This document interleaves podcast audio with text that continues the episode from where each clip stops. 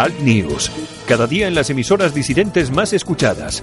Cadena Ibérica, Radio Horta Guinardó en Barcelona, Canal 5 Radio en Cataluña y Radio Universal en Galicia. Buenos días, aquí comienza Alt News, 60 minutos de radio en directo desde los estudios de Cadena Ibérica en el País Vasco.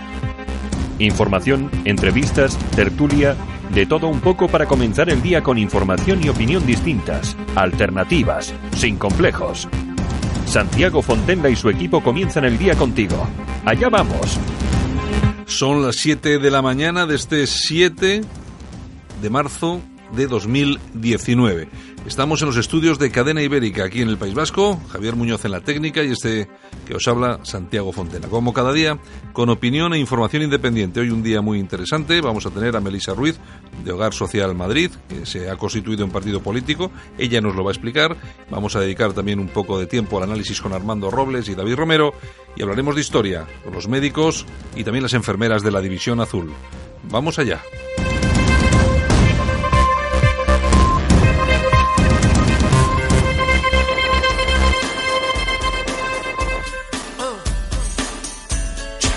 Las temperaturas, la más baja 2 grados bajo cero en Ávila y la más alta 22 graditos en Alicante.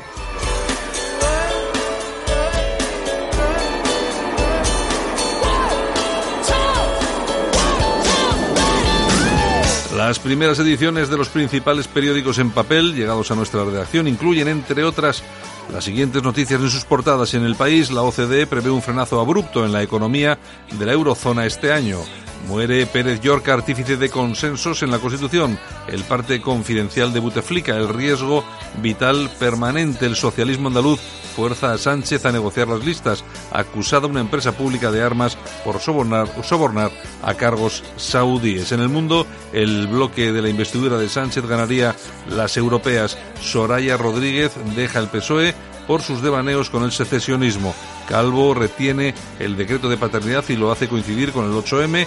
La Secretaría Judicial desmonta el falso pacifismo de los Jordis. En ABC acosada entonces y ahora. Las terminales del independentismo difunden el rostro de Montserrat del Toro para intimidarla tras declarar lo que padeció en 17 horas de asedio a la Consejería de Economía, pedir un helicóptero, huir de la turba por los tejados, esconderse en un teatro y salir protegida por agentes de paisano.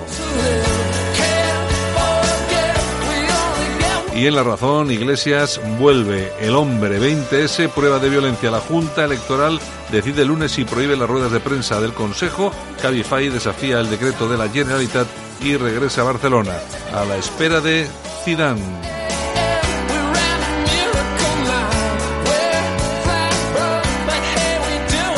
Lo dicho, bienvenidos, gracias por escogernos. Eh, ya sabes que nuestros programas los puedes escuchar en directo a las 7 de la mañana, en redifusión a las 10 y si no, en podcast los tienes a tu disposición en un montón de servicios, en Apple Podcast, en iTunes, en Spotify, en TuneIn, en iBox y también en nuestra página altnews.es.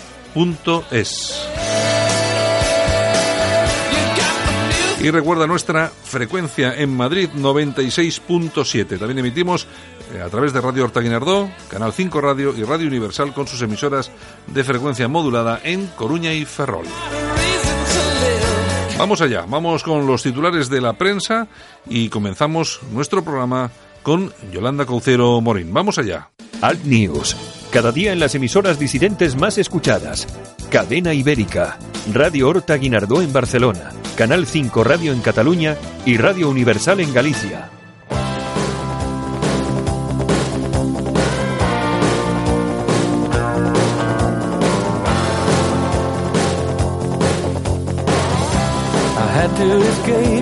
Buenos días, Yolanda Couceiro Morín. Buenos días, Santiago Fontenla. ¿Hoy con qué empezamos? Con Roy Orbison. Ni más ni menos. Ni más ni menos.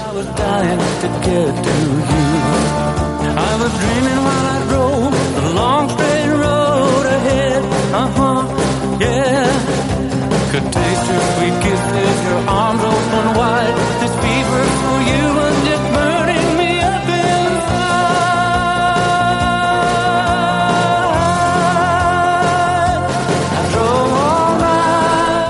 ¿y qué sabemos? ¿Qué nos ha quedado de Roy Orbison? Roy Orbison, pues mira, era tejano, cantante, compositor, murió ya, ya por el año 88. En los 60 y en los 70 pues tuvo infinidad de éxitos, como estamos escuchando. Y luego se hizo un pelín más famoso por la canción de Pretty Woman, Pretty Woman. que lanzó al estrellato a nuestra amiga Julia Roberts. Bueno, su amiga, no sé yo. Bueno. Lo ha soltado, lo ha soltado así como, como, si, como si comieses con ella una vez al mes. De vez en cuando. Oh.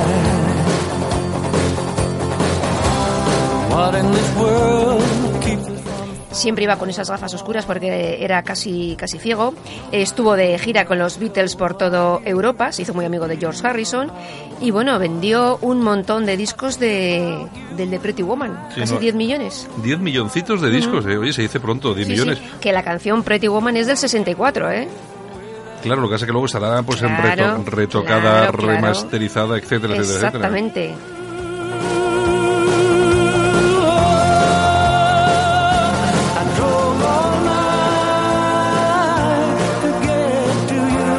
Bueno, pues luego acabaremos el programa también con Roy Orbison. Muy bien. Eh, igual, mira, igual hasta merecido. Y le digo a Javi, oye, ¿por qué no pones la de Pretty Woman? Pretty Woman. Pero no creo, no creo que, no, no creo que hagamos eso. No creo, no creo que nos vayamos a atrever a ponerlo.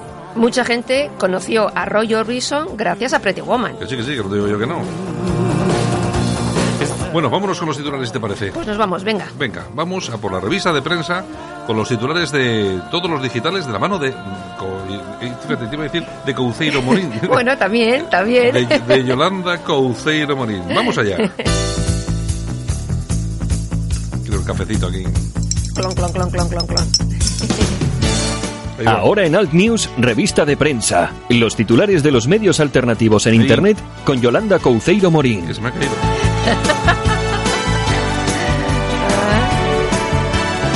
Ay, Santiago, Estoy- Santiago, estoy de verdad. hacer el tonto con la cuchara. Con la cucharilla. Casi, clic, clic, casi clic. el café va al suelo. Ay, Bueno, pues señor, señor. Oye, por cierto, tú no serás ese de los 11 millones de, de euros que se ha comprado No un Bugatti. No digas nada, no digas nada. Un Sí, Bugatti, han pagado 11 millones de euros. Pero eso es una inversión, ¿eh? Sí, Es una inversión. De todas, todas. sí. 11 millones por un Bugatti. Sí, será sí. un Bugatti Veyron, ¿no? Bueno, es una pasada. Yo he visto las fotos por ahí y bueno, bueno, bueno, sí, será bueno. el Veyron, sí, imagino que sí. Impresionante. Bueno, Solo eh, hay uno. Claro, es, es que, bueno, será una, eh, encima es eso, que será una, una serie súper especial, limitadísima. Se lo han hecho para una persona en Claro, especial. bueno, y pues ha pagado, pues eso, 11 millones de euros. Pues no te preocupes porque ese dinero ha salido del petróleo. Mm, posiblemente. Ahora- o de otras cosas. Ahora mismo estará corriendo por ahí en alguna autovía en Qatar.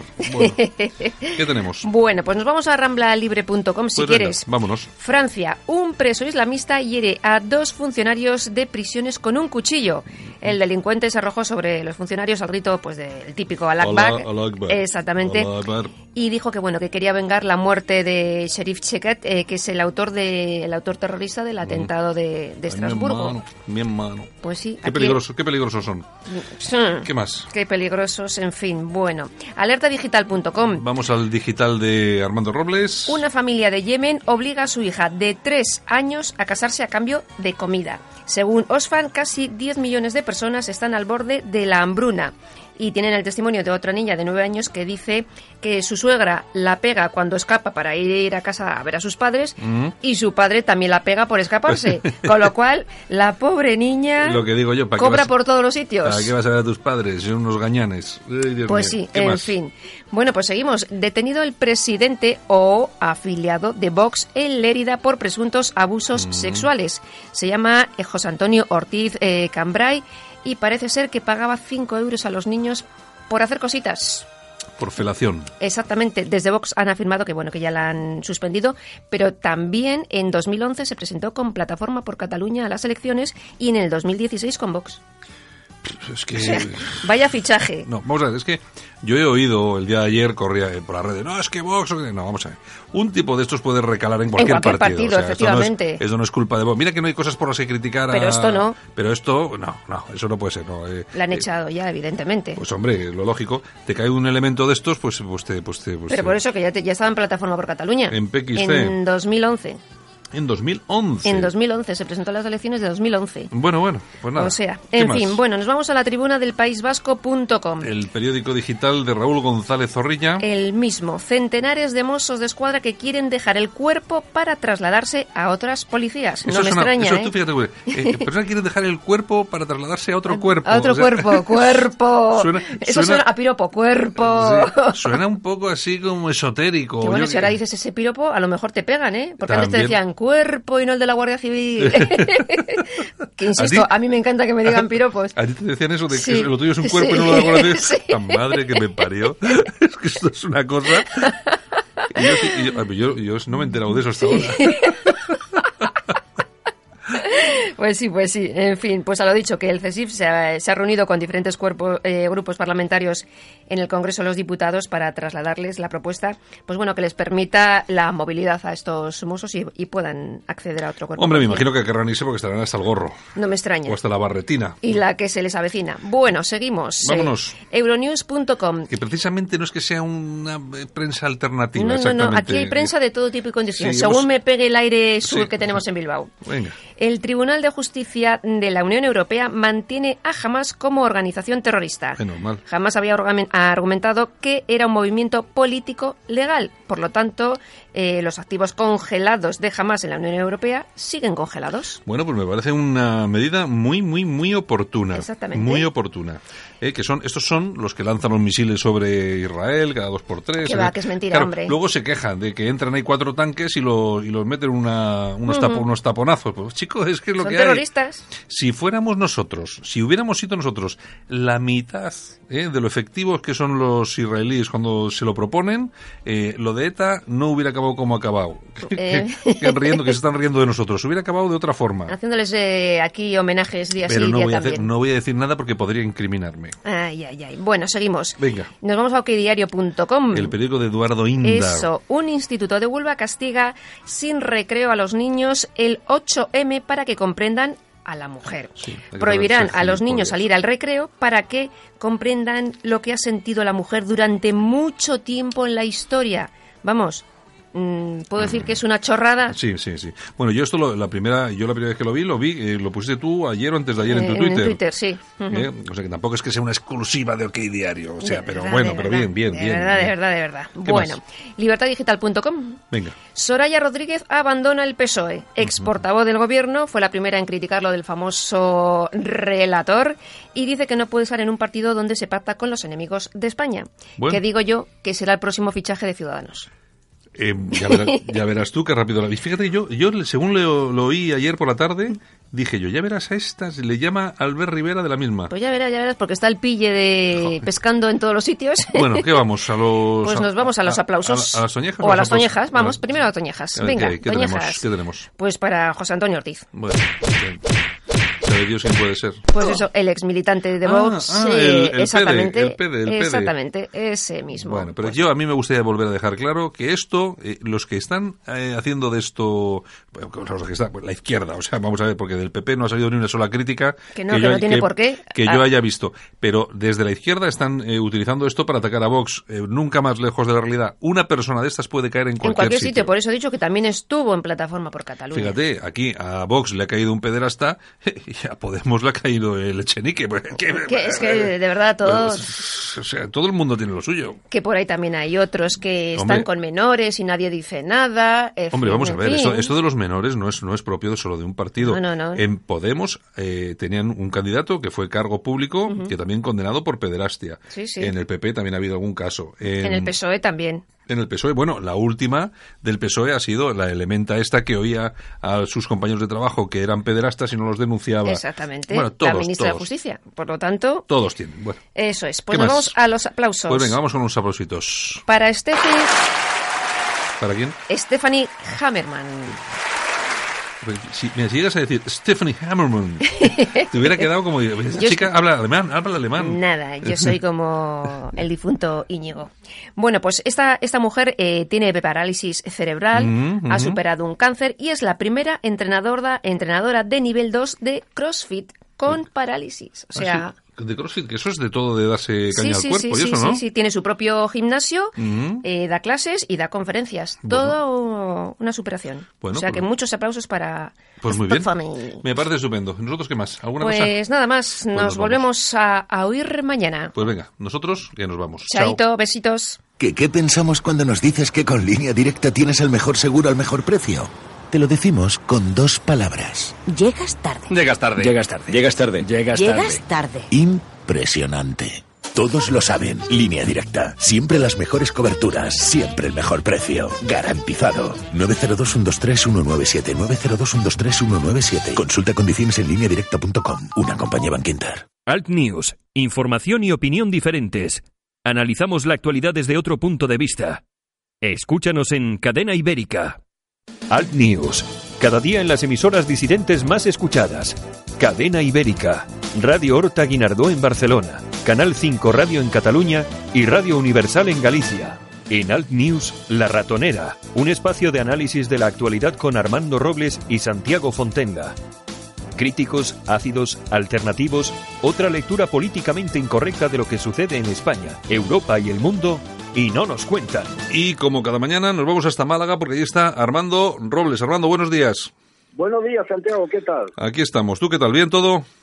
Bien, perfecto. Bueno, luego te voy a preguntar por alerta digital que tenéis ahí una noticia, bueno, una noticia. Yo Muy- eh, es un poco muy cachonda, muy Sí, cachonda. es, es un poco es un poco sarcástico el tema, pero bueno, que me ha gustado mucho. Oye, que seguramente puede puede ser esa mujer la candidata de Podemos en el 2040, efectivamente. Oye, eh, nos vamos a ir si te parece bien, vamos hasta Madrid porque tenemos al teléfono a Melisa Domínguez. Hola Melisa, buenos días. Hola, buenos días. que es la responsable portavoz de Hogar Social Madrid y que la hemos querido traer hoy hasta Cadena Ibérica, aquí al News, entre otras cosas, aparte por saludarla, que siempre es bueno, entre otras cosas importantes porque eh, han convertido Hogar Social Madrid en un partido político. Es así, ¿verdad, Melissa? Sí, ¿Cómo ha sido el tema? Cuéntanos. bueno, pues un poco el, el tema de, de haberlo anunciado hace, hace ya dos días eh, no es otro que, que, que se filtró desde el Ministerio del Interior, se filtró a la prensa que ya estábamos registrados como partido político. De hecho, a, a día de hoy, hasta el momento, eh, el Ministerio del Interior no nos ha certificado que, que evidentemente no están legalizados, sino Mm. que se ha filtrado antes de, de- bueno, incluso antes de eso, de, de que nos, nos lo hayan comunicado, como hace unas semanas exactamente lo mismo que hablábamos con la mezquita. Ya. Me había enterado de la, de la acusación de la fiscalía por los medios. Eh, pues esto es exactamente igual. Pero, pero bueno, era una cosa que nosotros eh, llevábamos ya tiempo eh, trabajando en ello. Lo primero para blindarnos jurídicamente, ya que pues diversas organizaciones, estas que viven de las subvenciones, eh, pero no hacen nada, no tienen ni oficio ni beneficio, trataban de, de imputarnos organización criminal, solicitaban nuestra legalización, pues hombre, es una estructura jurídica que nos da bastante blindaje a nivel legal. Y luego por otro por otro lado, pues no creo que sea sorpresa para nadie, ¿no? Yo creo que era el, el paso natural y bueno, y el momento ha sido tan de sorpresa pues por esta filtración, ¿no? Nosotros queríamos controlar los tiempos y las formas que al final no ha sido posible, pero bueno, en fin. Bueno, que tampoco, que- que tampoco es nada de extrañar, ¿eh? porque todo este Claro. tipo de filtraciones, ya sabes que sí, alguien siempre sale beneficiado con todo eso. Bueno, Armando, ¿tienes alguna cosa para Melissa? Sí, Melissa, tenemos inminentes elecciones, tanto generales, locales, autonómicas, ¿os vais a presentar? Eh, pues todavía no vamos a decir a qué elecciones nos, nos vamos a presentar. Es algo que, que es lo único que no nos pueden filtrar desde una administración pública. Entonces, eso sí que lo diremos nosotros en, en los tiempos y, y las formas, ¿no? Pero, pero bueno, no será dentro de, de mucho porque nos queda tiempo. Pero vamos, Melissa, podemos barruntar que algún comicio vais a presentar. Sí, eso sí. Vale. Eso con casi total seguridad. Sí, no sabemos exactamente a cuál, que aunque tenga tono europeo, pues, pero no sabemos exactamente a cuál, pero puede ir por ahí. Yo creo que las europeas van a ser, Armando. Mm, No, No, sé. no. Yo ya lo diré. bueno, oye, eh, Lo, eh, lo- lo veo más por el perfil de hogar social, la labor que han hecho social en Madrid, más en el ámbito local de la Comunidad de Madrid. mm, bueno, pues no sé, pues, pues igual sí. Oye, no le sacamos nada, Armando, no le sacamos nada. Bueno, oye, eh, Melissa, eh, hay una cosa que, que es importante. Tenemos ahora, dentro de todo lo que es, vamos a llamar ese entorno patriótico de esos partidos, bueno, tenemos a, Vox que está ahí, que lógicamente ha sido una especie de aspiradora, ¿no? Que se ha llevado un montón de, de personas, de un montón de grupos y tal. Luego tenemos eh, esta, estos tres grupos que juntos se presentan a las elecciones europeas, que se llaman ADN. Eh, tenemos algún otro grupo suelto y aparecéis vosotros, que yo estoy eh, absolutamente convencido que sois la organización que tenéis más poder de convocatoria y que arrastráis más, eh, más personas con, con vosotros. Mm, ¿Cómo veis, lógicamente, si habéis dado el paso es porque lo tenéis, lógicamente, estudiado y claro, pero ¿cómo, ¿cómo veis vuestra relación con otras fuerzas políticas, sobre todo que cuando os enfrentéis a unas elecciones, lógicamente, los vais a tener enfrente? Claro, eh, pues la verdad es que yo en ese aspecto, eh, bueno, respeto las, obviamente las formaciones políticas, las estrategias de cada uno, las puedo compartir más o, menos, pero, pero bueno, no es algo que veamos como un, enemigo, ¿no? Yo creo que, que, bueno, cada uno tiene que llevar su estrategia adelante eh, con todo el respeto del mundo, eh, faltaría más y, bueno, tampoco puedo decir nada nada malo con respecto a eso, ¿no? Yo creo que no, no se debe hacer eh, guerras sucias ni, ni cuestiones así.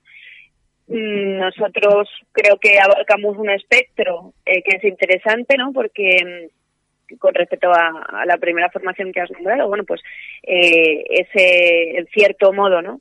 Esa parte, pues, de sentirse orgulloso de ser español y, todo ese carácter más, más nacional, eh, lo tenemos como sintetizado, ¿no? Fusionado con una parte social que un patriota solo puede encontrar en grupos de izquierdas, ¿no? el, el, que se haga una labor social o una labor política reivindicativa eh, en terrenos que antes eh, antes de que nosotros surgiéramos eran puramente de la izquierda no entonces yo mm. creo que la clave incluso más a, medio y largo plazo en, en, esa fusión eh, no voy a llamarlo transversalidad porque últimamente está muy manida esa palabra pero en esa fusión por decir de algún modo es donde está donde está yo creo el, el grueso no del trabajador español que está precarizado pero que se siente tremendamente orgulloso de ser español. ¿Qué ocurre? Que cuando no se apoyan estos colectivos sociales tienden a, echarse a los brazos de la izquierda, no porque ellos sean eh, antipatriotas de facto, seguramente es gente que estaba muy orgullosa de ser española y que no tenía problemas en llevar camisetas de, España, pero al, al, ver que por parte de las formaciones políticas que se enarbolan o, se, se, se mm, se envuelven con la bandera de España, no se apoya a estos colectivos sociales o los derechos de los trabajadores, pues evidentemente no les queda otra alternativa. Entonces nosotros queremos ser esa alternativa para los que están precarizados y a su vez se sienten muy orgullosos de ser españoles. Armando.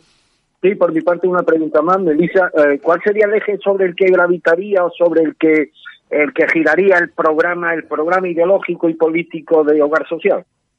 Pues mira, Sí, Melisa. Vamos a ver que parece que perdemos a, a Melisa. No sé si nos escuchas. ¿Me escucháis? Ahora sí, ahora sí, ahora sí, ahora estupendamente. Sí, dinos. pues eh, digo que es algo que podréis ver en los próximos días. Eh, porque lo publicaremos eh, junto con los estatutos, ¿no? ya cuando tengamos todo el, el tema del Ministerio de Interior. Eh, pero bueno, yo creo que, que, las fuerzas motrices, no quizás es el, la parte económica, eh, la parte social y la parte cultural. Va a ir todo en torno, en torno a ello, ¿no? Pero creo que lo, eh, algo que es muy destacable desde el punto de vista económico es el, el poner en el centro de gravitación al trabajador español y, y qué es lo que proponemos para que se pueda defender frente a, al globalismo, ¿no? Eh, frente a los agentes económicos que, que tratan de, de, esclavizarle en cierto, en cierto modo.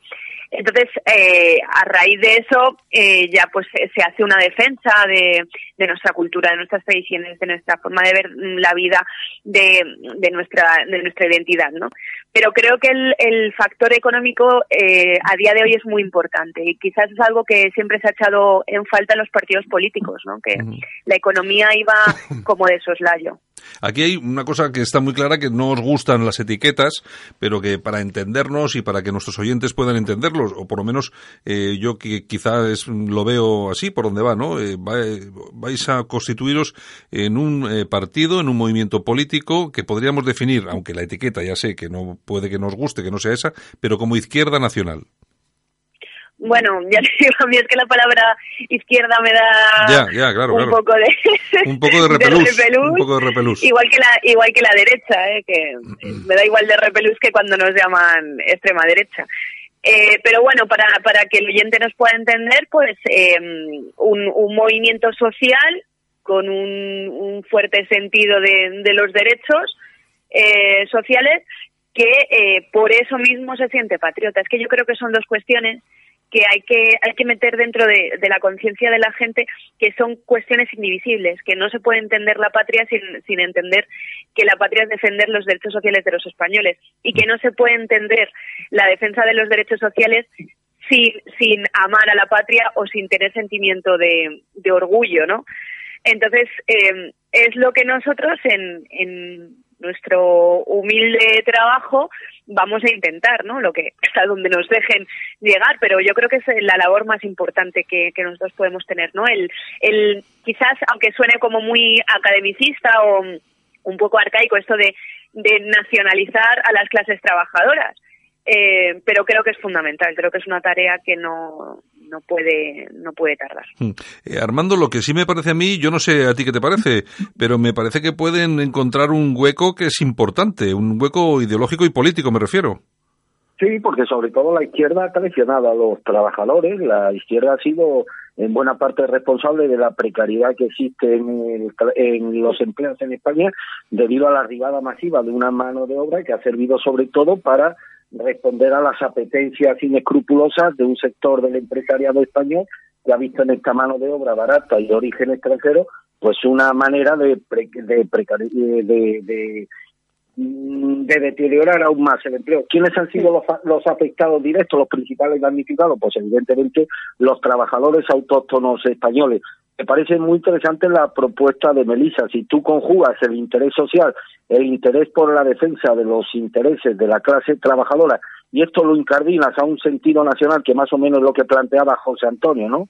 El mundo del trabajo incardinado a un concepto, a un sentido, a un proyecto de patria y de nación, pues yo creo que el proyecto de hogar social puede tener un interesante recorrido porque sobre todo tiene un camino expedito que no lo está no lo está utilizando ningún otro otro partido, no me consta que ningún otro partido de la órbita patriótica esté conjugando la defensa de los trabajadores con su incardinación a un proyecto patriótico y nacional que lleva implícito lo que ha dicho eh, Melissa, el orgullo por lo nuestro, pero también la defensa férrea de nuestras tradiciones y de todo el entramado cultural que ha, que ha hecho posible que este país sea distinto a otros en lo bueno y también en lo malo. Pero está claro que hay un factor diferenciador de España y eso eso viene propiciado por una cultura, unas tradiciones, una forma de entender la vida diferente a la de a la de otros países. En ese sentido, me parece muy interesante la propuesta de hogar social.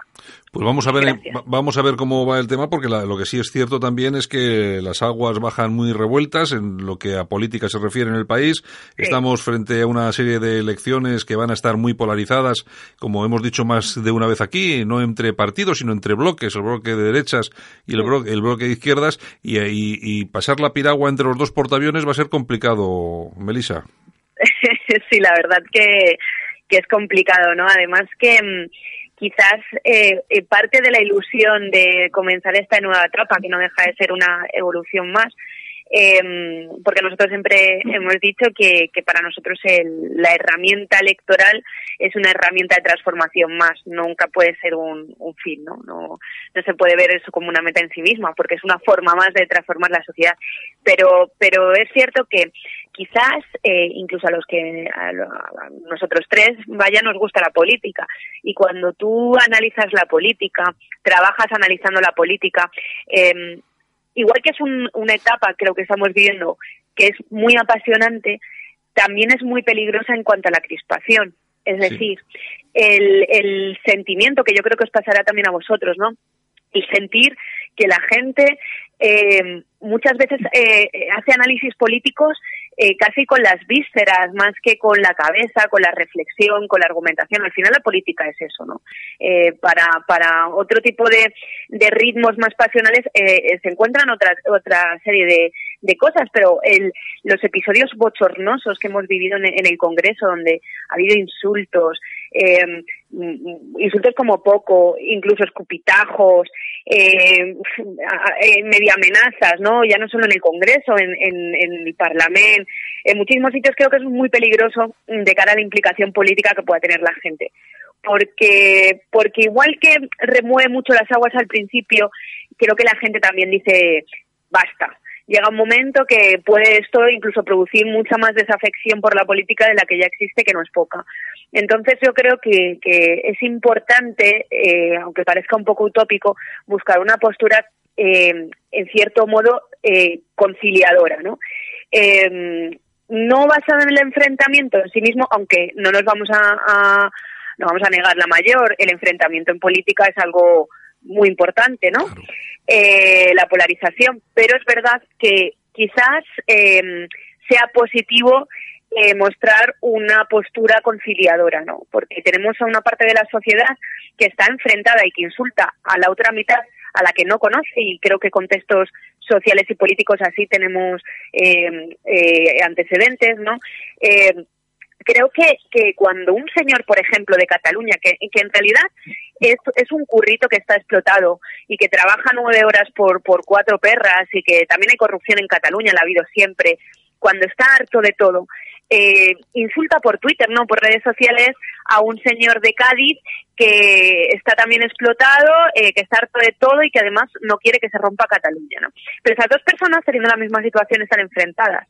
Eh, creo que es importante crear conciencia de que mmm, quizás eh, la unidad que nosotros podamos transmitir a un catalán incluso que a día de hoy se siente independentista y a un trabajador de cualquier otra parte de España, creo que el mensaje de unidad eh, puede ser una manera de hacer que España poco a poco vaya apaciguándose en el, en el discurso en el discurso político porque no nos engañemos hay mucho independentista en Cataluña que ayer no lo era claro. y que lo ha sido gracias a la inactividad y la pasividad de, del Partido Popular, gracias a su corrupción y que han llegado otros que le han dado cantos de sirena y han dicho, bueno, pues vamos a probar esto a ver si mi vida me va mejor. Entonces yo creo que es muy importante el no olvidarnos que incluso el independentista también es español y que necesita eh, que eh, necesita necesita escuchar también. Uh -huh. Estoy de acuerdo, además. Estoy absolutamente de acuerdo. Bueno, oye, pues... Por mi parte, muy brevemente, Melissa, ¿con qué formación política, cuál sería vuestra principal referencia política en el ámbito europeo? ¿La Liga de Salvini, el Frente de Marine Le Pen, el Partido Popular de Sebastián Kurz, no. Alternativa por Alemania, el no. Partido de Orbán en Hungría? ¿Cuál sería? No, a Grecia, a Grecia, a Grecia, a Grecia, bueno, yo eso lo he dicho en, en, alguna ocasión, ¿no? Un titular ahí había de que somos más de amanecer dorado, ¿no? Pero eh, bueno, mmm, yo creo que, que todos los movimientos políticos o las formaciones políticas en Europa tienen su parte positiva y o tienen su parte de la cual aprender. Hay algunas que, que directamente no, ¿no? Porque eh, hay falsos patriotismos que al final lo único que son es un PP más escorado en lo económico a la derecha y ya. Eh, pero creo que, por ejemplo, el, el, Frente Nacional, y sí que es cierto que siempre he tenido un cierto recelo eh, en cuanto a, a la transformación social en Francia, cada vez gozan un poco más quizás de, mi, de mis simpatías, ¿no? Porque creo que el Frente Nacional eh, ha conseguido cosas muy importantes a nivel social, eh, en cuanto a, a la, a la concienciación de la gente de salir a la calle y de un partido que ha sido desde siempre denostado sea capaz eh, quizás de, de monopolizar eh, políticamente una lucha, como ha sido, por ejemplo, los chalecos amarillos, ¿no? Como, como más de la mitad de, de los chalecos amarillos eh, apoyan al Frente Nacional. Entonces creo que eso es algo que obviamente tiene que ser un, una guía para conseguir las cosas. O sea, creo que eso se, el mayor éxito que puede tener un partido político. ¿Por qué? Porque mm, los partidos em, hechos a, a corte, ¿no?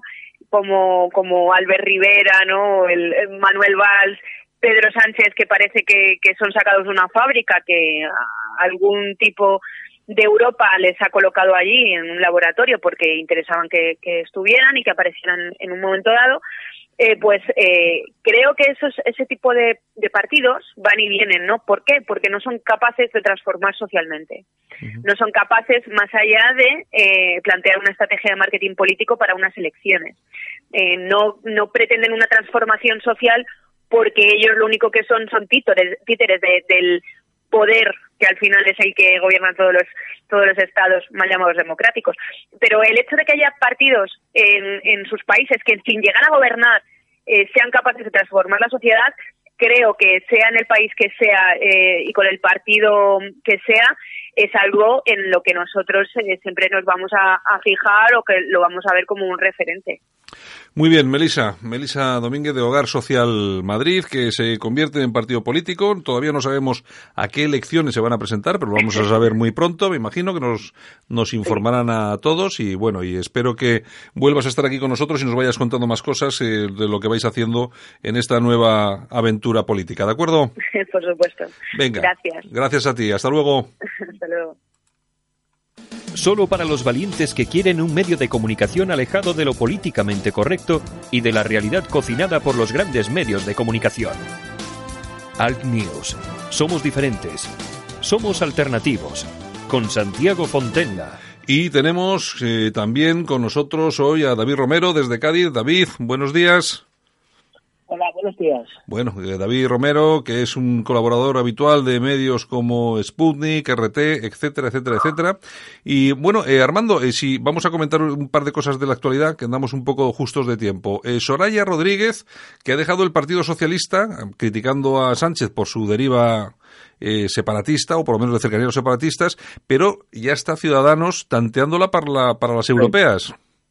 Y yo creo que terminarán Ciudadanos en la lista para las europeas. Se ha dado de baja ayer como militante del partido en el que llevaba militando desde los 18 años. O sea que no es una militante de hace dos días. Y en una carta muy contundente enviada a la Secretaría Provincial de Valladolid, eh, pues Soraya Rodríguez justificó su salida de la formación por la discrepancia profunda que dice mantener con la dirección del partido en relación a su política con el independentismo catalán si, o sea, esto es blanco y en botella, yo creo que al final el destino de Soraya va a estar unido eh, casi sí o sí al de, al de Ciudadanos y no descarto su concurrencia con la formación naranja para las próximas elecciones europeas. Bueno, Soraya Rodríguez que ha dicho que no descarta sumarse a otro partido, pero niega haber recibido una oferta de Ciudadanos. Eh, David, eh, eh, ¿crees que esta deriva de cercanía del Partido Socialista a los separatistas durante esta breve legislatura y lo que viene por delante puede convertirse en una desintegración o descomposición del Partido Socialista que hemos conocido siempre y puede convertirse en otra cosa? Muy bien. En primer lugar, eh, esos trasvases de diputados anteriormente han sucedido. Eh, hay que recordar cuando UPyD eh, existe la de, la de deriva de UPyD, como Irene Lozano pasa al PSOE y como por ejemplo otro diputado, Tony Cantó, pasa a Ciudadanos. ¿Puede ocurrir algo parecido dentro del PSOE? Pues sí, mira, el PSOE, el partido, sus homólogos, como el PASOK griego o el Partido Socialista francés, son ejemplos que se, son ejemplos que se han convertido en fuerzas minoritarias.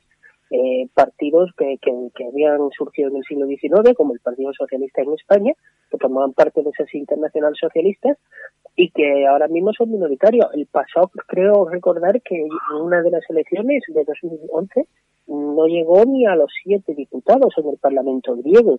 Eh, algo así puede suceder en España. Eh, otro ejemplo, en, Europa Occidental tenemos Francia, donde el Partido Socialista francés también se ha desintegrado en parte por ese fenómeno Macron que ha unido a derecha y izquierda, que es lo que al fin y al cabo se pretende, pretende hacer ciudadanos, crear una, una ideología que al fin y al cabo es el consenso que, que en Europa, en una serie de, de verdades que no se pueden discutir y de axiomas ideológicos que no se pueden discutir y dentro de ahí tanto la izquierda como la derecha es lo que sucede lo que ha ido sucediendo por ejemplo del Parlamento Europeo donde en los últimos 20 años tanto eh, democristianos o derecha conservadora y eh, socialdemócratas siempre han consensuado todas las acciones a nivel europeo en los últimos 20 años y Macron es el fruto de ese consenso. En España podría pasar lo mismo. Mm. Podemos estar ante un experimento parecido, ¿no? Sí, sí, sí, puede ocurrir. Ahora bien, yo creo que el PSOE español en todo momento tiene todavía suficientes estructuras locales y regionales, el papel de los varones regionales y creo que, bueno, que una desintegración del Partido Socialista yo lo veo muy difícil a corto plazo. Vale. Bueno, eh, Armando, la secretaria judicial narraba ayer su salida, el 20S, de, de, aquel, de aquel edificio rodeado de las turbas separatistas y esta mujer ha dicho que tuve miedo, le pedí al juez, sácame de aquí. Eh, tú que has seguido de cerca toda la declaración, ¿qué te ha parecido? Pues la he seguido con mucha intervención y creo que hoy también ha sido un mal día para la defensa de los procesados. Eh, me ha parecido una intervención muy sentida, emotiva, muy sincera, muy coherente. Esta mujer tiene además una gran capacidad expositiva, con lo cual el relato ha sido mucho más fluido y, también convincente. Hombre, y lo que ha dicho, ella ha, hablado del aspecto humano, ella como mujer, como funcionaria, lo que sintió al verse cercada por miles de radicales que no estaban precisamente en son de paz y ha desbaratado pues esta falsa leyenda que han querido eh, vender los separatistas respecto a que todo este proceso separatista fue un reparto masivo de sonrisas y nada más. Pues eh, nada más alejado de, de la realidad. Ha expresado como en un momento determinado ella pues casi casi rozando la ansiedad le expresa al funcionario policial que tenía al lado que ella se quería ir, porque además eh, le plantean tres alternativas. Mira, puedes intentar escabullirte, salir por la puerta principal y camuflarte entre la gente y tal, y ella lo rechazó de plano, primero por, por salvaguardar su integridad física y porque era depositaria de unos documentos y de unas actas que no podían correrse el riesgo de caer en manos de estos cafres y demás. Luego la segunda opción que se le eh, ofrece es, bueno, llamar a los mozos de escuadra para que la escolten y demás. Los mozos de escuadra no hacen acto de presencia. Y la tercera, que fue la más estrambótica y la más surrealista, pues fue la que al final se llevó a cabo, que fue la de salir por la azotea, terminar en un camerino de un teatro adyacente y poder ir a y poder ir a su casa. Esto evidentemente desbarata todo el relato eh, fraudulento de los separatistas respecto al ánimo pacifista que animó siempre a los manifestantes esos días previos al referéndum ilegal. Yo creo que ha sido una andanada en toda regla la defensa procesal de los de los líderes de los líderes separatistas y creo además que el testimonio de esta mujer, de la secretaria de la comitiva judicial, va a tener un peso definitivo en la en la sentencia que sea dictada tras la culminación del juicio. Hmm. David Romero, que aparte de ser analista mm, político, eh, también es jurista. Eh, David, ¿tú cómo has visto la declaración de, esta mujer y en general cómo estás viendo el juicio? ¿De, qué lado está cayendo? Bueno, la declaración de esta mujer representa lo que verdaderamente sucedió el 20, el 20 de septiembre, que fue que, que se alteró el orden del Estado se, se alteró el orden del Estado español porque se, el Estado, que es el único que debe ejercer el monopolio de la violencia coercitiva, o sea, tiene ese monopolio, el Estado desapareció en Cataluña ese día. Y, mi, y la pregunta que yo quiero que yo me hago desde ese día es cómo es posible que, que el Estado lo hubiese permitido. Es decir, en, casos parecidos, un guardia civil cuando da un alto en la carretera, pues tiene derecho a responder. Cuando, la, cuando fueron rodeados por una turba violenta que quería saltar y quería acabar con realmente con la acción de la justicia en ese edificio, eh, el Estado, las fuerzas y cuerpos de seguridad del Estado, deberían haber actuado con toda la fuerza porque estaban legítimos y no hay que no hay que buscar no hay que intentar eh, justificar o no justificar es que es, mm, la justificación es claro eh, lo que sucedió el 20 de septiembre fue una vergüenza una vergüenza eh, y un ataque a las instituciones. Si solo el simple hecho que realizó el Estado. El juicio, el juicio creo que se está evidenciando que realmente sucedió lo que todos sabíamos que había sucedido y que y que realmente eh, estábamos ante un golpe de Estado que iba a suponer no solo un golpe de Estado, un golpe de las instituciones, sino un golpe de Estado perpetuado por las propias instituciones. No es una facción externa. Ahí hay realmente una deslealtad de las instituciones. Estamos hablando de quien realiza el golpe de Estado, quien realiza esta, esta perturbación del orden constitucional son las propias instituciones. Allí debe haber un agravante. Es como, como parece ser que que la, jurisprudencia que emana del 23, de los juicios del 23 de febrero parece ser que se han olvidado. Por mucho menos Tejero se pasó eh, más de 20 años en prisión. Mi pregunta es, ¿cuántos años van a estar estas personas en prisión? Sobre todo, me alegro, me alegro, querido David, que hayas introducido el, ejemplo del juicio del 23 de febrero, porque hay un caso todavía más sangrante, reconocido por los propios encausados, que fue el del capitán de navío, Camilo Menéndez, que tuvo, no tuvo ninguna, ninguna responsabilidad, ni estuvo en la fase preparatoria del golpe, que simplemente acudió por una cuestión de honor al hemiciclo para no dejar solo a su amigo Tejero, darle un abrazo y demás. Y esto lo reconocieron los propios encausados. Mire, este señor no tuvo absolutamente nada que ver y fue condenado y tuvo que cumplir el hombre siete años de prisión. ¿eh? Bueno, señores, pues me vais a perdonar, pero vamos fatal de tiempo y creo que, no sé, ha quedado creo que bastante claro el tema y tenemos todavía por delante días en los que vamos a poder analizar muy, muy mucho todos estos extremos. Eh, David, muchas gracias, un abrazo muy fuerte. Lo mismo digo, un abrazo a todos. Un abrazo. Y también, eh, Armando, un abrazo muy fuerte. Un abrazo muy fuerte, Santiago. En Alt News, La Ratonera, un espacio de análisis de la actualidad con Armando Robles y Santiago Fontenga. Críticos, ácidos, alternativos, otra lectura políticamente incorrecta de lo que sucede en España, Europa y el mundo, y no nos cuentan. Alt News, cada día en las emisoras disidentes más escuchadas. Cadena Ibérica, Radio Horta Guinardó en Barcelona, Canal 5 Radio en Cataluña y Radio Universal en Galicia.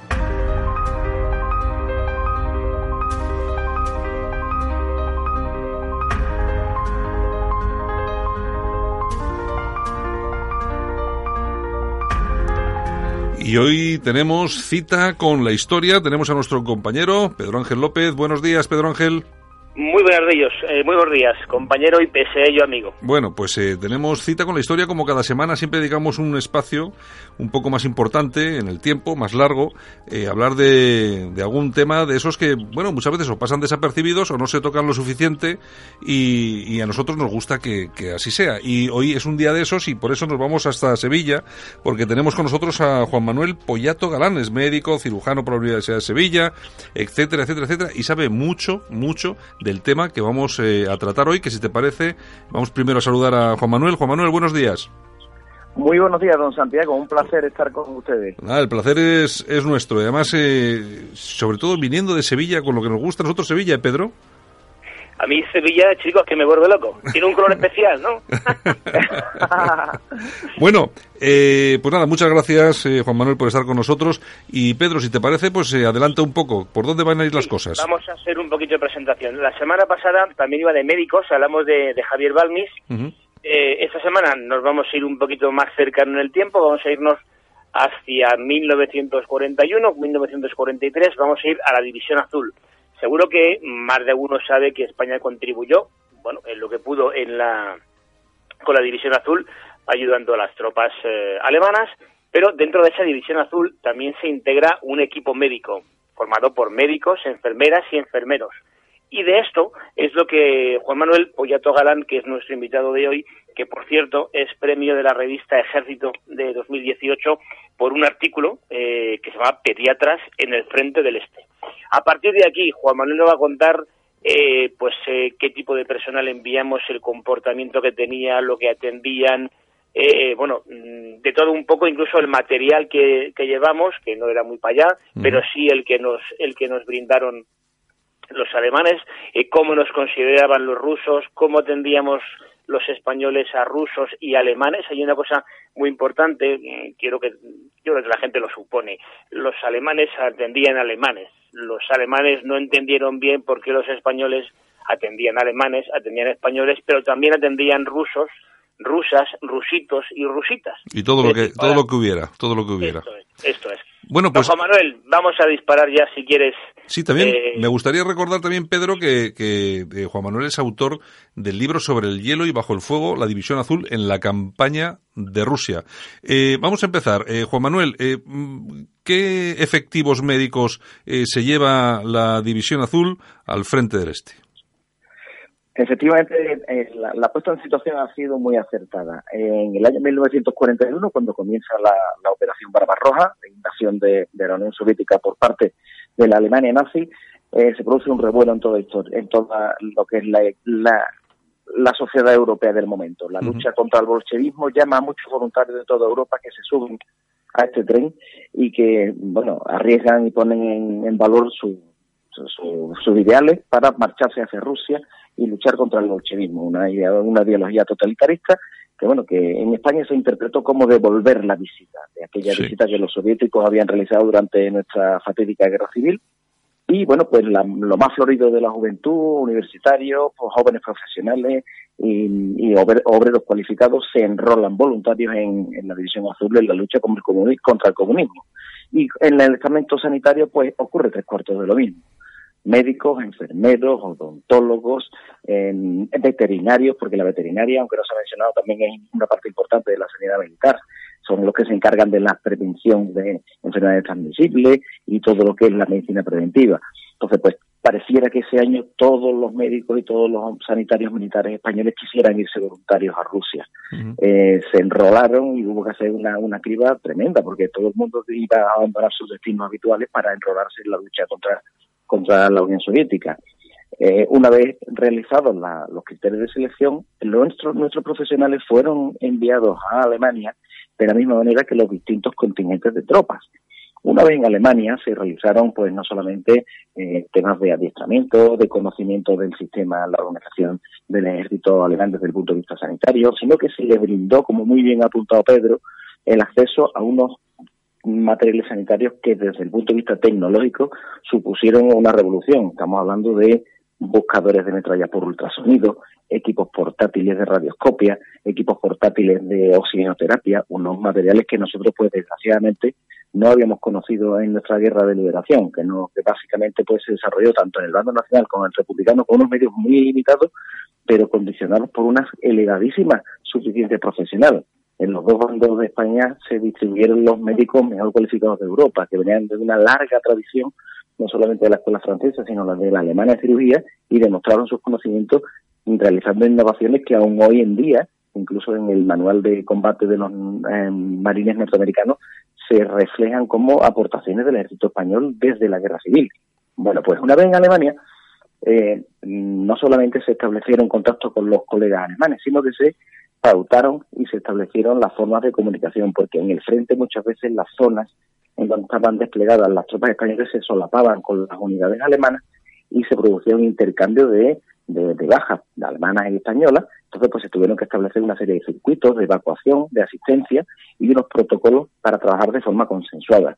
Esto, aunque a nosotros nos pueda parecer una cosa muy sencilla y muy organizada, en aquel momento fue completamente rompedor, fue completamente innovador, fue completamente una revolución tecnológica, un gran salto adelante, como decía nuestro amigo Mao Zedong, y supuso una mejoría en la calidad asistencial con una optimización del resultado de la atención a las bajas en primera línea, con una evacuación prácticamente eh, en condiciones que hoy en día se nos antojan imposibles, para, sobre todo para trabajar en temperaturas por debajo de los 45 grados bajo cero, y bajo el fuego, como yo bien metafóricamente empleé en el título del libro que, que gustosamente escribí que publicó la editorial Actas de Historia.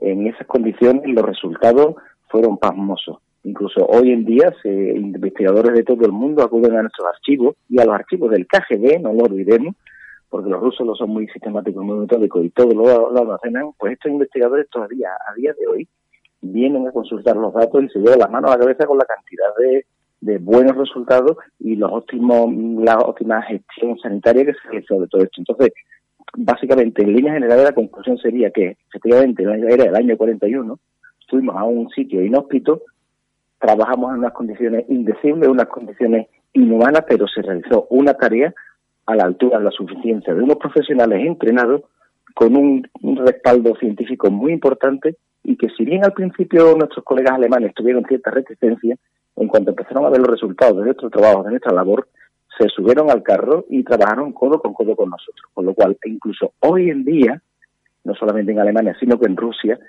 en el ideario colectivo, la memoria colectiva del pueblo, se tiene a los divisionarios azules y en concreto a los médicos como personas que efectivamente fueron allí a hacer la guerra, pero no la guerra contra las personas, no la guerra contra los seres humanos, la guerra contra una ideología. Exacto, porque aquí hay dos cosas importantes de lo que, de lo que has tratado y por un lado eh, me parece eh, muy llamativo y me gustaría si nos puedes dar alguna algún algún enfoque sobre el tema de lo que es eh, atender a un herido a temperaturas extremas de 40 grados bajo cero. Me parece que esa experiencia tiene que ser difícilmente narrable de cualquier manera y cualquier forma.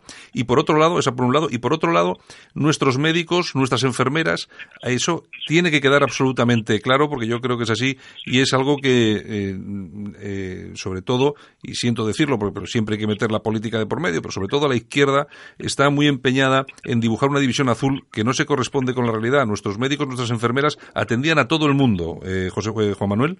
Pues desgraciadamente eso, ese, esa mala o equivocada concepción está muy extendida, pero como todos los burlos y todos los mantras que se repiten desde ese sector de, de la ideología izquierdista que tú has comentado, eh, pues se sustenta sobre mentiras, sobre falacias.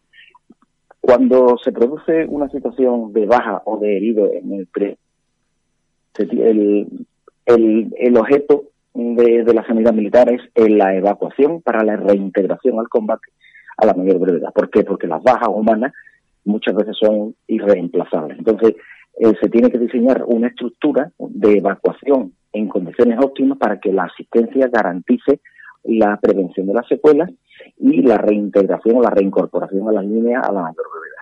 En Rusia el escenario era dantesco en la medida en la que pues las distancias eran inmensas, las líneas de abastecimiento eran frágiles y estaban continuamente batidas por partisanos y bueno pues establecer una cierta continuidad en los cuidados en la asistencia sanitaria se antojaba prácticamente milagroso. Aún así, desde el primer momento, eh, cuando se aposentó la primera comisión de, sanitaria de nuestro ejército, allí se, diagnosticaron cuáles eran las fortalezas y las debilidades de nuestro sistema y se desarrolló un protocolo consensuado y respaldado por los digamos por las mayores autoridades científicas en la materia en aquel momento en nuestro país y se establecieron desde primera línea cuáles iban a ser las estructuras y las unidades la manera en la que iban a coordinarse con otras y de qué manera iban a eh, engranarse en un sistema perfectamente orquestado para que los heridos fueran trasladados desde primera línea a los puestos de reagrupación de heridos,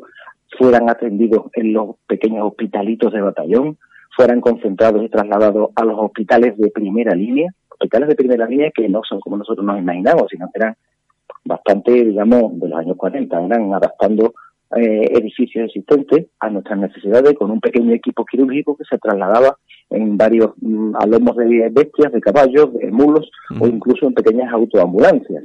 De ahí, una vez que se establecía un pequeño cribaje, pues eso, se solucionaban los problemas más perentorios, como salvar vidas, que consistían básicamente en practicar tracheotomías, realizar amputaciones, control de hemorragia, control de, de heridas abiertas, ese tipo de cosas que, bueno, son desgraciadamente terribles en la guerra. Después de ese, ese siguiente escalón sería pues la evacuación a un hospital de campaña donde ya sí sé que efectivamente había equipos quirúrgicos avanzados con profesionales experimentados. Y de ahí, sufriendo o pasando la, el periodo de estabilización o de hospitalización necesaria, eran repatriados a los países afines como Letonia, Lituania, Estonia o incluso a Alemania o Polonia, donde recibían los cuidados necesarios. Si bien en todo este eh, diseño participaban todos los, estamentos de la sanidad militar española, las enfermeras encontraban su lugar óptimo en los hospitales de retaguardia, o bien en los países bálticos, las repúblicas bálticas, o bien incluso en Alemania, donde recibían a estos enfermos, a estos heridos, para dispensarle los cuidados y la, la continuación, la continuidad, perdón, de cuidado necesario para la curación o por lo menos el alivio de esos males. Estas enfermeras. Sí, eh, Juan Manuel, perdóname, eh, un segundo. Eh, creo que las, las enfermeras jugaron un papel esencial en todo esto. Fundamental, sin duda, sin duda. Las enfermeras fueron, hicieron de madres, hicieron de hermanas, hicieron de novias, hicieron de amigas, hicieron de compañeras, porque proporcionaron la calidez y la cercanía de la familia y de las buenas maneras, de la educación y de un trabajo nunca, nunca adecuadamente reconocido y mucho menos premiado. Hacían turnos de 24 horas que sucedían uno tras otro, con cuando había bombardeos del enemigo, ya fuera por la aviación o por la artillería, a los pacientes críticos, a los aquellos que estaban muy graves, que no podían bajar al refugio antiaéreo, los cubrían con sus propios cuerpos, los cubrían tumbándose sobre ellos para protegerlos de los cascotes que se desprendían del techo, eso no, eso no lo ha hecho nunca nadie, y por supuesto muchas de ellas pues pagaron con su vida y con su salud eh, un acto voluntario de entrega. Fundamentalmente las, las enfermeras provenían mayoritariamente de la sanidad militar, la rama de sanidad militar, las enfermeras de Falange, enfermeras de Cruz Roja y muchas, muchas jóvenes enfermeras que se apuntaron directamente, que se enrolaron dejando su trabajo, dejando sus familias, dejando a sus amistades y se fueron a pecho descubierto a colaborar, a aportar. Porque en aquella época, mm, en aquellas alturas del siglo XX, los ideales y los valores de nuestra juventud eran otros, muy diferentes a los que hoy hay. Y esos valores son los que, mm, con estudios y con trabajos y con investigaciones, estamos intentando poner en valor, estamos intentando, como se dice ahora de forma moderna, empoderar, estamos intentando estamos intentando darle su sitio para que no se pierda en la bruma de, la memoria del paso del tiempo y sobre todo que no quede enterrado debajo de muchas mentiras y de muchas suposiciones que, que solamente encuentran pábulo en, quienes no leen. Eh, bueno, una cosa que no está, bueno, no sé si conocéis alguno, el cuerpo de damas auxiliares de sanidad militar eh, lo creó una persona que si te digo de quién es tía abuela, mm, mm. te va a sorprender. Mercedes, Milá. Mercedes, Milá. Milá Novia, es la que lo crea. Digo que todos tenemos un pasado, ¿eh? Sí, todos, todos. pero, pero doña Mercedes Milá y Noya era una mujer formada, era una mujer comprometida, que tuvo incluso hasta, sus últimos momentos de vida siempre palabras de elogio para aquellos voluntarios y para y para aquellos españoles que, que mantuvieron el tipo. Fue una mujer que hizo mucho, que hizo valer su autoridad únicamente para favorecer siempre al más desvalido y que dio la cara incluso por sus enfermeras de, a pie, enfrentándose algunas veces en, una situación de guerra convulsa y en la que muchas veces las personas pues, tienen derecho a equivocarse, se enfrentó a pecho descubierto a autoridades y jerarcas que, bueno, luego intentaron pasarle, pasarle la cuenta a su espalda, pero eh, todos los voluntarios, todos los divisionarios recuerdan a nuestras enfermeras y particularmente también a Mercedes Milá y a otras representantes del estamento enfermero español, con, no solamente con el cariño del agradecimiento, sino con el amor sincero por reconocimiento de una labor impagable. Mm.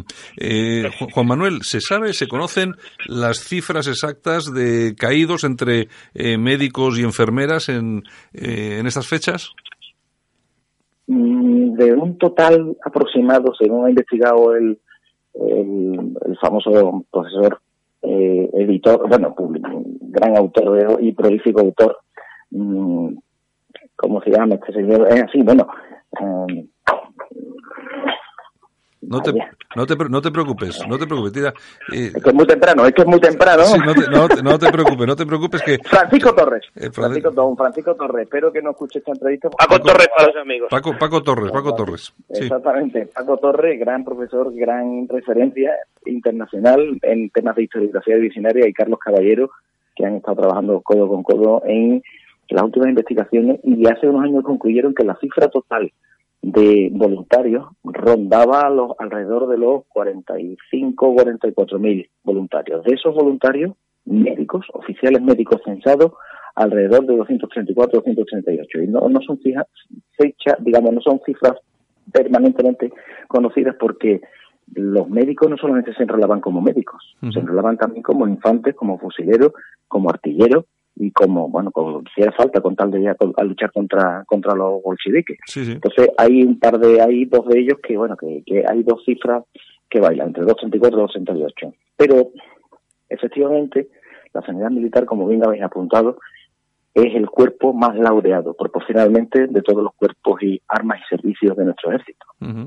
Allí de, las bajas, los sanitarios tenían un, una ratio de, casi uno, un superviviente de cada siete, o sea, el, durante los primeros compases de la campaña, y luego eso subió a una baja mm, de cada cuatro.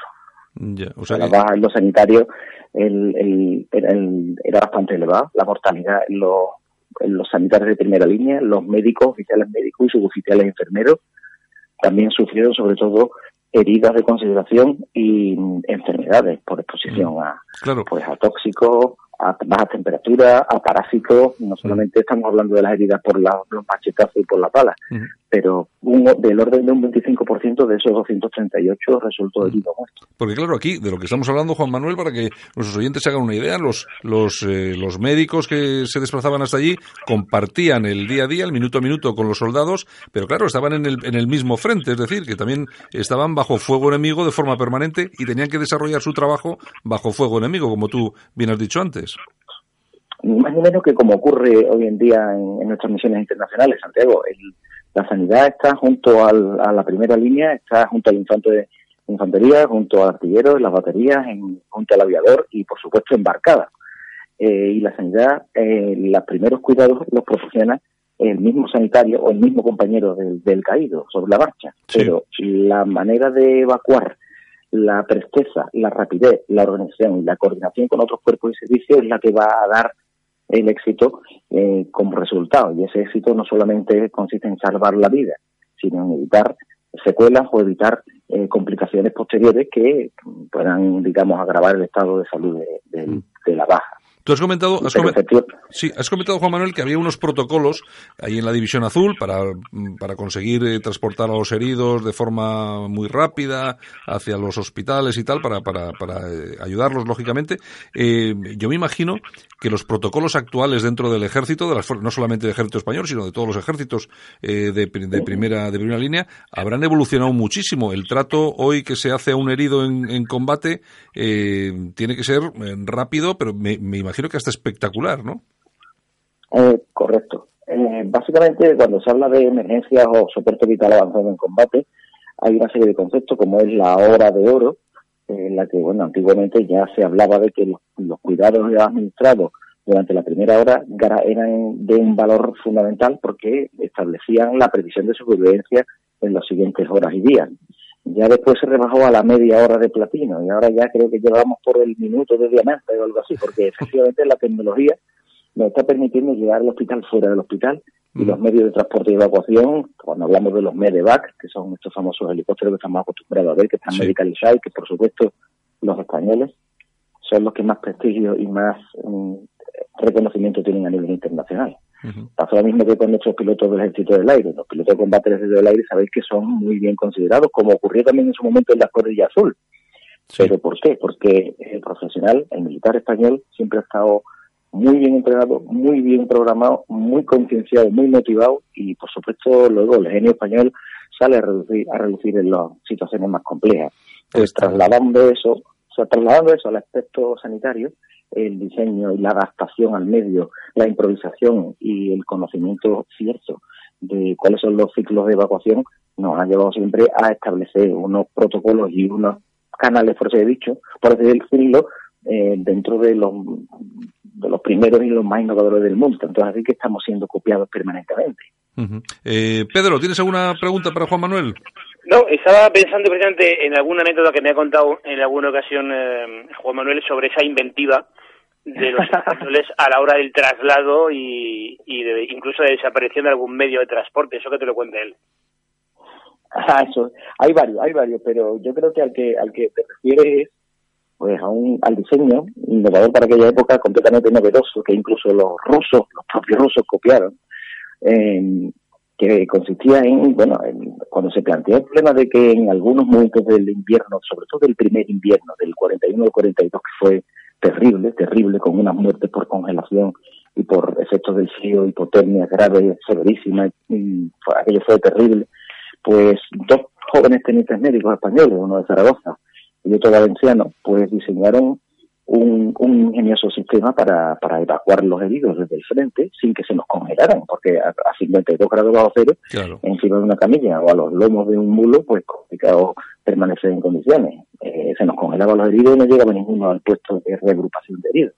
Y no solamente se, eh, se pensó en hacer pequeños sitios de reagrupamiento y puestos de calentamiento de heridos, en lo que se, bueno, se, se adecuaban unas instalaciones con pequeños focos de calor sino que se desarrollaron medios de transporte para llevar de un sitio a otro a los heridos más grandes. ¿Cómo? ¿Cómo se hacía eso? Una camilla básicamente sobre un trineo, pues era algo muy, muy, muy sencillo de pensar, pero que no nos aportaba ningún resultado. Estos dos tenientes eh, diseñaron lo siguiente, sobre esa camilla y ubicaron un cajón de madera con mm. unas paredes de aproximadamente unos 50 centímetros de alto y en el fondo de ese cajón depositaron una serie de, ladrillos incandescentes que habían calentado a la, directamente a las llamas del alumno. Sobre esos ladrillos pues, se colocó una tarima de madera y sobre la que iban tumbados los heridos. Al ir fluyendo el calor hacia arriba, esos heridos que estaban muy graves y fundamentalmente eh, cuando hay una pérdida sanguínea importante se produce una hipotensión una pérdida de la, una bajada súbita de la presión arterial y determinado tipo de alteraciones que en una situación de frío se agravarían con este sistema de mantenimiento del calor corporal, digamos que se retrasaban, se retrasaban los efectos perniciosos de una herida grave y permitía en una escala de tiempo razonable trasladar, evacuar a retaguardia a estas bajas para poder recibir la cirugía efectiva de control de hemorragia o incluso para recibir otro tipo de cuidado especializado. El genio español que siempre que siempre está ahí. Bueno, eh, pues eh, se nos acaba el tiempo. Hasta aquí hasta aquí llegamos. Eh, muchas gracias a Juan Manuel Pollato Galán y también a Pedro Ángel López. Don Pedro. Muchas gracias. Oye, pues, pues nada, esperamos contar de nuevo con la con la presencia aquí de Juan Manuel Pollato porque nos tiene que contar todavía un creo, por yo por lo que he podido entrever un montón de, de cuestiones y de anécdotas que seguramente que maneja en su agenda. Sobre historia de la sanidad militar española, muchísimas. Y en concreto, este año que se cumple el 120 aniversario de la gesta de Valer, están organizando cosas bastante interesantes a nivel nacional, y en la que hay una participación, una implicación em, del, jefe de Estado Mayor del Ejército, y bueno, ya hablaremos más adelante, pero por supuesto don Santiago sabe que me tiene a tu disposición para lo que haga falta. Pues un abrazo muy fuerte, Juan Manuel y Pedro. Un abrazo. Muchas gracias. Chao, Pedro. Adiós. ¿Te sientes seguro en Bilbao? Bilbainos, un nuevo partido para recuperar el Bilbao de siempre. Síguenos en Facebook. Solo para los valientes que quieren un medio de comunicación alejado de lo políticamente correcto y de la realidad cocinada por los grandes medios de comunicación. Alt News. Somos diferentes. Somos alternativos. Con Santiago Fontenla. Ahora, toda la información alternativa en la Gaceta Europea. Tratamos los temas de máxima actualidad desde un punto de vista diferente. Islamización, inmigración, llegada de refugiados. Los problemas de los que nadie habla los tienes en la Gaceta Europea de la mano de los analistas más influyentes de Europa. La Gaceta Europea, una forma diferente de informarte. Léenos en lagaceta.eu. Información alternativa.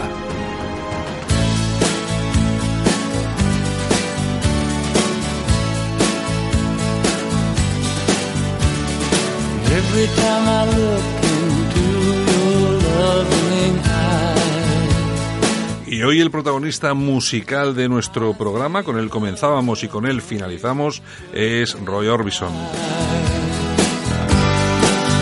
Saludos super cordiales de Javier Muñoz en la técnica, este que os habla Santiago Fontela y por supuesto de toda la, la gente, de las personas que participaron en el programa de hoy y aquellas que hacen posible que esto suene cada día.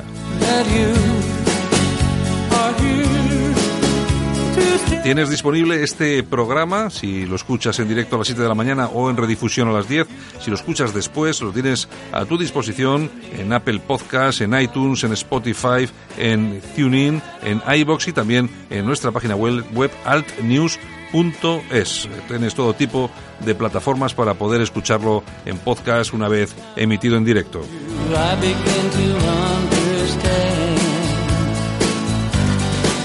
Mañana regresamos. Gracias por habernos escogido. Portarse bien. Chao, hasta mañana.